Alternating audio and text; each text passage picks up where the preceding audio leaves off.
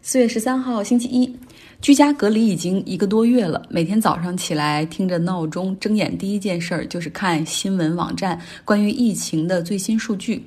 吃早饭的时候也会继续刷新闻。打开笔记本电脑准备开始工作的时候，一边和同事聊疫情，一边查邮件。开电话会议的时候，因为可以 mute 自己，就是让自己这边静音，所以同时可以干好多事情，比如到 Instagram 上面去看看照片，希望能够找到一些内心的宁静。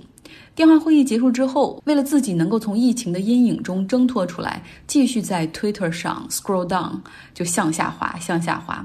结果呢，发现自己是有意让注意力不集中，就是希望能够从疫情的恐惧和压抑中彻底解脱。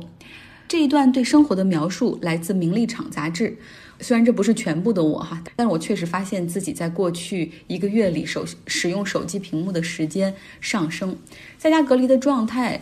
为了能够保持 connected 和这个世界连接，感觉不那么孤独，所以有意无意的会更多的使用手机去社交媒体上看看，想知道疫情有没有变得好。但看过大量的不好的信息之后，又需要在 Instagram 上面来抹平焦虑。某天开电话会议的时候，我发现自己一边在嗯啊哦不对的 yes。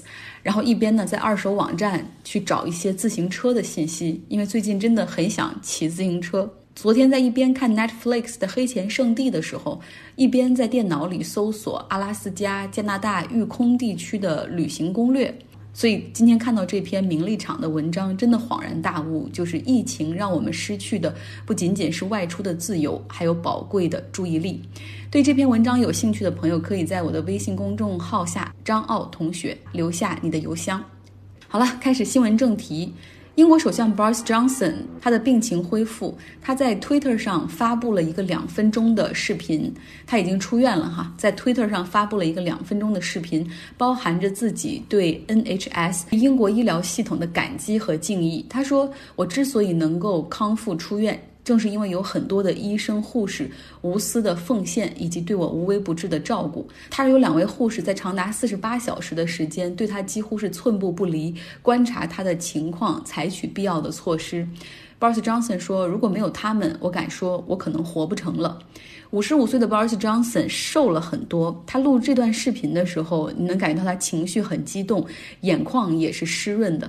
他说了很多医生和护士的名字，一一感谢大家，甚至还包括这些医生护士的老家。而我我相信我们最终一定能够战胜 COVID-19，因为英国的 NHS 是我们的骄傲，是英国的心跳，他们是不可战胜的。他们之所以不可以战胜，是因为有这些有勇气、有责任感、有爱的医生护士。Boris Johnson 很激动哈，他过去在医院里的这一周，相信与病毒做斗争的经历确实影响了他。那目前 Boris Johnson 不会立刻返回工作岗位，他还会继续休养一段时间，等待医疗小组的建议。普遍猜测是他可能会休养一个月的时间。那现在继续由外交大臣拉布来行使副首相的权力，主持大局。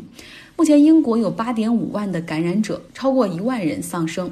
全球的感染人数超过了一百八十万，死亡人数超过十一万。那美国是感染人数最多的地方，已经有五十四万人感染，也是死亡人数最多的地方，超过了意大利，死亡人数达到了两万一千人。在这种情况下，特朗普还是表达了希望美国可以在五月一号，然后呢慢慢解除居家隔离命令的意愿。当然了，这已经不是他能够说的算的，因为这更多的是州长的权力范围。因为到现在，美国从联邦层面并没有下达全国性的 shelter in place 的命令，而是说建议哈，那各州根据自己的情况以及各州州长的智商，不同州是不同的这 shelter in place 的政策。白宫呢，今天还会开会讨论到什么时候可以适当的放松居家隔离的命令。但是对此呢，很多州的州长很不满意，像新泽西州长就很愤怒，他说这相当于是在大火上浇了一把汽油。百姓们好不容易知道了居家隔离的必要性，在履行社会责任，而白宫却在这个时候释放出放松的信号。那美国卫生研究院过敏和传染病研究所的主任福奇也是说，非常不建议强制设定一个日期来放松居家隔离，因为这是要根据疫情的变化而定。特朗普呢，就是一边说哦我会参考医疗小组的建议，而一边呢，他组织成立了 Opening Our Country Council，结束这种 lockdown 封锁状态的委员会，应该会在这周二左右正式宣布。现在医疗卫生组给出的建议是，像亚利桑那州、佛罗里达州、乔治亚州、Iowa、德州、明尼苏达。他们都在月末左右会迎来当地的一个感染高峰，而这些地方又都是共和党所控制的地区，大部分人，包括州政府，也是特朗普的追随者。如果提前说可以慢慢解除 shelter in place 居家隔离的命令的话，哪怕这个州政府不宣布，但是这个信号一旦释放下来的话，都会导致美国疫情的控制功亏一篑。因为好多人就会说，总统都说了安全，我们应该上街去重振美国经济。美国感染最严重的依旧是纽约州的纽约市，连续几天死亡人数在这一座城市里都保持在每天七百人以上。不过，稍让人感到欣慰的就是新住院者的数量出现了下降，这也就说明了 social distancing、shelter in place 这样的政策已经初步的看到效果。纽约州的州长科莫，他的每日简报依旧在进行。经常他能够说出一些普通人的日常体会。他说，感觉是每天的生活都像那个电影《土拨鼠日》一样，起床的时候开始重复昨天的事情，甚至不知道今天是几号，也不知道是星期几。这种感受在 Tom Hanks。周六夜现场这个周末，他奉献出的周六夜现场的主持中，他也说到了。他说：“Every day is like today，每天都一样。”他说：“要不是因为为了录制这个周六夜现场，他换上了西装，甚至都不记得该怎么去系扣了。因为在过去的一个月的时间里，他每天都穿着 T 恤和短裤。各种各样的直播秀，因为摄制组的人员都在 shelter in place，就居家隔离，不能够聚到一起。”他们都是用创意的方式，利用 Zoom 软件来录制，但是少了现场观众的笑声。像我每周末必听的一个 BBC 四台的 Now Show，因为没有了观众的笑声，我觉得自己也笑不出来了，那个笑点一下子就飘过去了。所以 Shelter in Place 可以说得上是很多喜剧脱口秀的噩梦，像 Kerbert Show、Noah Show，就你觉得少了笑声，真的少了很多东西。本周末是西方传统的节日复活节，往常这一天都是教堂里面来来举行弥撒，但是今天所有的弥撒都挪到了网上来进行直播。像梵蒂冈天主教教皇圣方济各，他在空空荡荡的圣彼得大教堂里面做着弥撒，而外面的广场上也是空空荡荡的，没有人。去年的这一天，大概有七万人聚在梵蒂冈来听他的弥撒。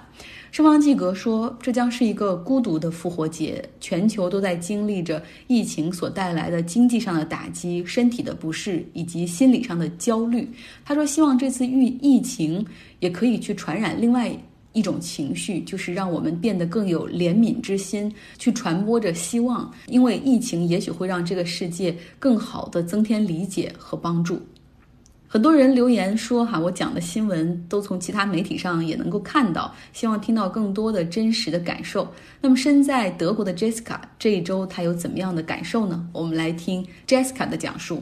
大家好，我是 Jessica。德国总理默克尔昨天下午召开新闻发布会，关于现在的情况，他说：“我们眼前看到一丝希望，增长线条正在变得平缓，但绝不能掉以轻心，我们仍然要谨慎行事。”同时，他预祝大家复活节快乐。在这里，他感谢所有遵守规定的公民。他希望大家能够继续这样做，呼吁大家不要有那种德国比其他国家情况好的感觉。但是，也不能忘记自己已经能够做到的：保持距离、勤洗手。如果忘掉这些措施，德国已经取得的成绩将顷刻间弹回到原点。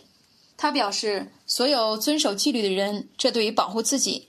保护身边的人和国家的医疗卫生体系都很重要。Wir müssen konzentriert bleiben. Die Lage ist fragil. 我们必须保持谨慎，情形很脆弱。关于何时能够恢复正常，现场有记者提问：学校和公共生活何时才能恢复正常？他说：如果我们持续保持稳定，则逐渐恢复的正常可能性比较大。如果我们现在变得粗心，不在意。感染人数就会大幅增加。他说会根据接下来的两到三周的时间观察疫情的发展情况，再决定下一步。他进一步强调，在没有疫苗之前，病毒是不会自行消失的。这也意味着大家要学会和病毒共存。也许将来有一天，它还会到访。关于医疗物资，现场也有记者问：德国本周和上周接收了来自中国的四千万只口罩，现在的医疗物资百分之九十来自于亚洲。默克尔表示，世界上许多国家大量需要口罩，给生产商造成了很大的压力。德国以前传统的采购方式速度很慢，德国已经设置了中央采购，专人对接生产国，以加快速度，保证持续的供应。他也希望欧盟能够尽快出台财政援助计划。他还说，德国会一直和其他国家团结在一起，只有欧洲胜利了，德国才会胜利。第二点，想和大家分享一下德国的复活节 Oster。复活节是庆祝什么呢？它其实是一个宗教节日，主要是基督徒为了纪念耶稣被钉在十字架上三天后重新复活的节日。每年春风月圆之后的第一个星期日举行。复活节也标志着春天的开始。复活节最古老的两个象征是鸡蛋和兔子，在典型的德国家庭。他们会用粘兔、番红花和挂有彩绘鸡蛋的树枝来装饰家里。每个商店也都在热卖着彩绘鸡蛋和由巧克力花朵做成的小兔子，因为它们是生育和新生的象征。还有另外一个传统呢，就是复活节的篝火。在复活节的晚上，德国人在全国各地点燃大篝火，迎接阳光和春天。篝火大部分的材料呢，便是古老的圣诞树。现在也变成了社交聚会，也是大家一起庆祝、喝啤酒的一个借口。尽管有疫情，但是大家对于春天的到来还是很开心。比如我的主管经理上上周就开始告诉我，他要在复活节休假。他说想和孩子们一起去爬山、赏花。德国的假期很多。劳动法规定的就是二十个工作日休假，一般公司会再给十天，这样的话就会有三十天的工作日休假，还可以和孩子的寒暑假做到同步，让人非常羡慕，真正的做到了工作生活 balance 的那种平衡的状态。昨天去超市购物，一路上走着发现花都开了，树发芽了，吹面不寒杨柳风，而我身上还穿着厚重的棉衣，原来大脑的记忆还停留在冬天。感觉这段时间仿佛被偷走了一样，春天都来了，希望疫情快点结束吧。第三点是感恩。最后，我想借奥的地盘表达一下感谢，感谢国内的上海易达物流。十天前在群里看到一个链接，填写了姓名、地址和联系方式，一周后便收到了易达物流的三十个口罩和一封信，很暖心。更感谢祖国。谢谢你们的心系关怀，以后自己一定把这份爱心传递下去。另外，大使馆的防疫物资今天中午也发放到手。学联在城市的中定了很多的领取点，并把每个人的领取时间都安排好。每个人的领取时间是四分钟，从查阅证件、发放物资到签字领取，整个过程有条不紊。发放健康包里面有二十个外科口罩。两个 KN95 的口罩，还有一包消毒湿巾，另外一个是口罩包，里面就是三十个外科口罩。真心被祖国感动，那种被人关怀、嘘寒问暖的感觉。生在异国他乡的我们，在疫情非常严重的德国，得到需要的防护物资，非常感动。在场所有人脸上的感激之情，希望大家能自行脑补一下。非常感谢，非常感谢 Jessica。对他的一段话，我也很认同，感觉我们的生活像被疫情无情的给偷走了。也欢迎更多身在异乡的小伙伴给我们讲述当地的情况。最后来说说受到疫情所打击的经济产业哈，比如说原油，经过两天的马拉松式的谈判，终于赶在。开盘之前，欧佩克、俄罗斯和其他产油国达成了一个减产协议，五到六月份每天减产九百七十万桶，这相当于大概会减少每天百分之十的全球供应。希望可以把原油的价格能能够稳稳的推回，并且维持在三十美元的上方。在上周四的时候，欧佩克加、俄罗斯等产油国开会哈，他们这种对话机制叫欧佩克加，说是达成了减产一千万桶的。协议。但是后来墨西哥发表声明，拒绝会议上摊派给他们的四十万桶的减产，说只愿意减产十万桶每天。不论周末两天怎么开会，墨西哥就是不松口。原本呢，这个欧佩克家的对话机制中并不包括美国、巴西和加拿大，但是因为这三个国家是 G 二零这二十国集团的能源部长，也是加入到了这个欧佩克家的对话之中。然后这三个国家表示说：“好吧，这三十万桶我们摊下来了，然后我们内部将协调怎么减产。”哈。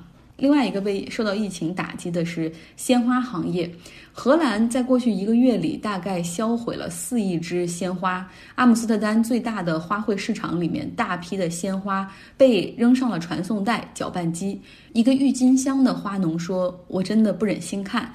像我们每年七月份开始准备球茎。”挑选最好的品种、最好的球茎，然后十月份将它种入土壤，经过五个月的温室养殖、悉心栽培，看着它一株一株的挺拔开花。像今年郁金香花的产量还格外的好，可没想到这些美丽的鲜花最终的命运是被销毁，因为 lockdown 的状态，几乎所有的庆祝活动。